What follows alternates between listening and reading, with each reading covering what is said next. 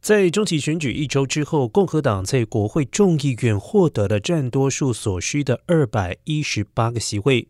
尽管共和党在众议院的领先非常小，但这足以拖延拜登总统未来两年的议程。根据报道称，共和党目前预计将最多可赢得众议院四百三十五个席位当中的二百二十三个。基层共和党人提名麦卡锡将取代民主党人佩洛西，成为下一任众议院议长。至于民主党将在明年一月新一届国会时继续掌控参议院。曾经希望赢回参众两院控制权的共和党人，在上周的中期选举中表现不如预期。